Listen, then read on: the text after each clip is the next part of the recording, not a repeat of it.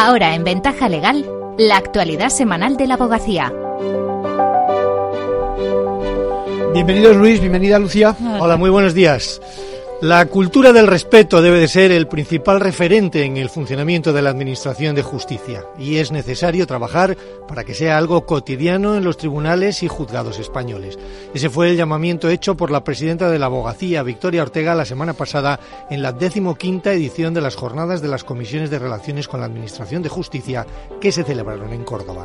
También se habló del amparo colegial y se tomó la determinación de instar a todos los colegios de la abogacía para que se personen como acusados particular en los casos de agresiones contra sus profesionales en el ejercicio de sus funciones. Los representantes de los colegios se comprometieron además a seguir el Código de Buenas Prácticas de la Administración de Justicia en el que se sigue trabajando con jueces, fiscales y LACs. Otro tema que estuvo sobre la mesa fue el uso de la inteligencia artificial en el ámbito de la justicia y el Consejo General de la Abogacía mostró su preocupación y alertó sobre la necesidad de vigilar su evolución para que sea plenamente respetuosa con el Estado de Derecho. Nos vamos ahora hasta las Islas Canarias porque han registrado a lo largo del mes de octubre un récord de llegada de migrantes procedentes de las costas africanas. La isla del Hierro, a pesar de ser la más occidental, es la que más pateras está recibiendo. Solo el pasado sábado llegaron a sus costas cerca de mil personas. Esta avalancha ha llevado a un verdadero colapso del sistema y desde, desde hace más de diez días no se está ofreciendo asistencia letrada a los que están llegando a esta isla. Así lo ha denunciado la vicedecana del Colegio de Abogados de Santa Cruz de Tenerife.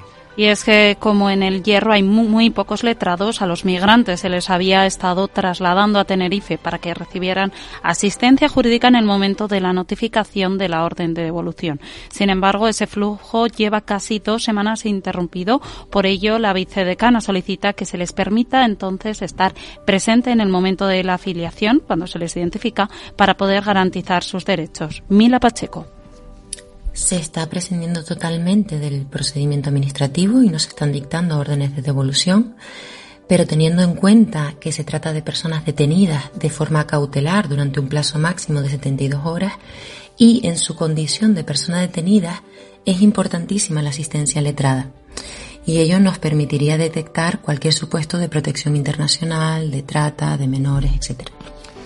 Vamos con más cosas. El Tribunal Supremo ha establecido que los falsificadores también deben indemnizar a las marcas por el daño moral ocasionado, ya que la propia exhibición para la venta de productos falsos supone una fuente de daño reputacional.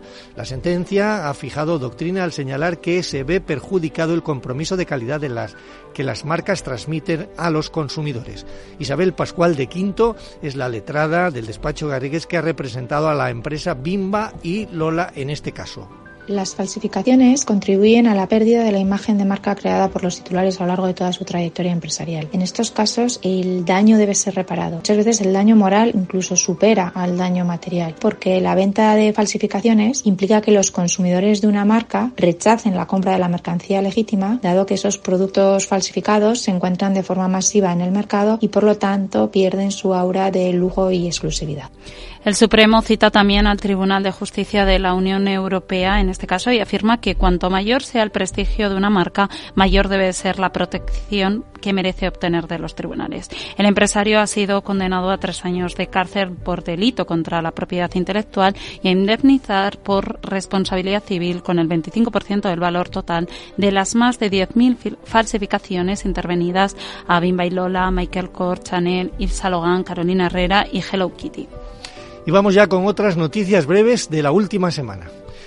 La abogacía llevará a su próximo pleno el respaldo a la candidatura de Madrid como sede de la Autoridad Europea de Lucha contra el Blanqueo de Capitales. Jesús Pellón, presidente del órgano de prevención de blanqueo de capitales de la abogacía española, participó la semana pasada en una reunión en el Ayuntamiento de Madrid con representantes de las administraciones y de las entidades públicas y privadas involucradas para conocer el estado de la candidatura. El Tribunal Supremo concede una indemnización a un preso que trabajaba en la cárcel al declarar nulo su despido. Por primera vez, el alto tribunal ha considerado que la extinción del contrato de un interno auxiliar de cocina debe tener unas consecuencias resarcitorias y condena a pagarle 6.000 euros como compensación por los daños y perjuicios ocasionados. El profesional de la abogacía frente al derecho de la Unión Europea en la próxima conferencia de los lunes. A partir de las cuatro y media, con Sonsoles Centeno Huerta, directora de la oficina de Pérez Yorca en Bruselas, se podrá asistir de manera presencial y vía online previa inscripción y de forma gratuita a través de nuestra plataforma de formación abogacía.es.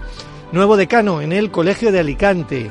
Ignacio Galli estará al frente de la institución colegial, mientras que Agustín Ferrer también ha sido reelegido decano del Colegio de Alcira.